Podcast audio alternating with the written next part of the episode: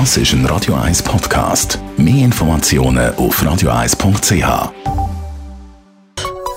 Der Konsumententipp auf Radio 1 präsentiert von comparis.ch, einem führenden Schweizer Internetvergleichsdienst. comparis.ch wie schön wäre es doch, wenn man bei dieser Hitze nicht müsste irgendwie etwas machen im Haushalt, sondern ganz einfach könnte auf der vollen Haut liegen und die ganze Haushaltsarbeit und auch der Rasen würde sich von allein mähen und alles würde gemacht werden.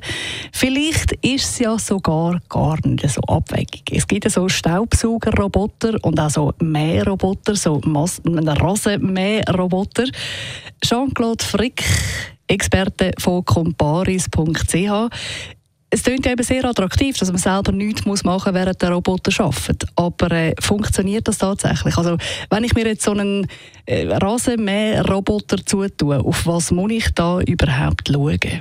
Dass es nachher auch wirklich funktioniert. Also grundsätzlich ist es so, dass ein Mähroboter immer ein bisschen auf die Größe vom Garten bzw. auf die Größe vom Rasenstück angepasst sein Wenn ich also 3000 Quadratmeter Garten habe und einen Mähroboter äh, kaufe, der angegeben ist für 500 Quadratmeter, dann wird er wahrscheinlich Probleme bekommen.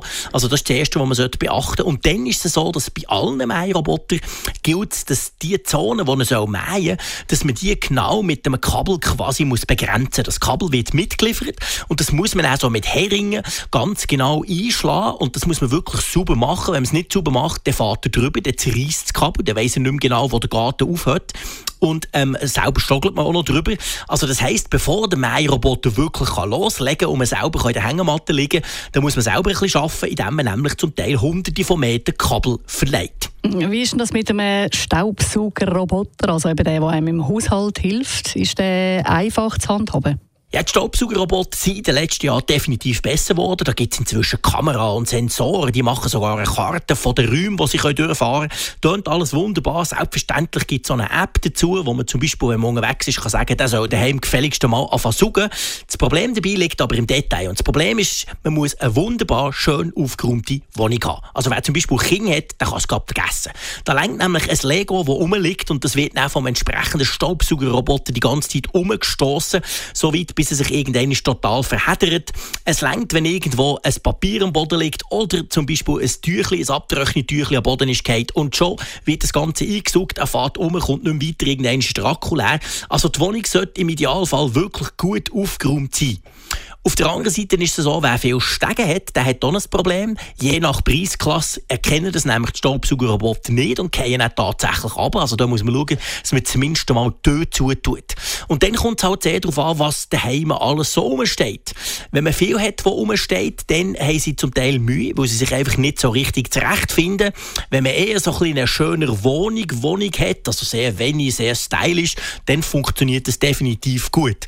Und ein letzter Tipp in Sachen Staubsauger Staubsaugerroboter schaut ihm nicht zu, wenn er saugt. Ganz einfach darum, weil das planlose Umfahren, das kann ihn richtig nervös machen. Also man denkt, ja, aber hey, dort hinten in der Ecke, dort hat es doch noch ein Schmutz und dort kommt er nie vorbei. Wenn man es machen je nach Modell kann das durchaus ein bis zwei Stunden gehen, dann wird es nämlich schon super. Wenn man aber zuschaut, macht es einen eher nervös, weil man nicht so recht rauskommt, nach was für einem Prinzip der eigentlich saugt. Der Jean-Claude Frick, Digitalexperte bei comparis.ch, du zu den Robotern. Das ist ein Radio 1 Podcast. Mehr Informationen auf radio1.ch.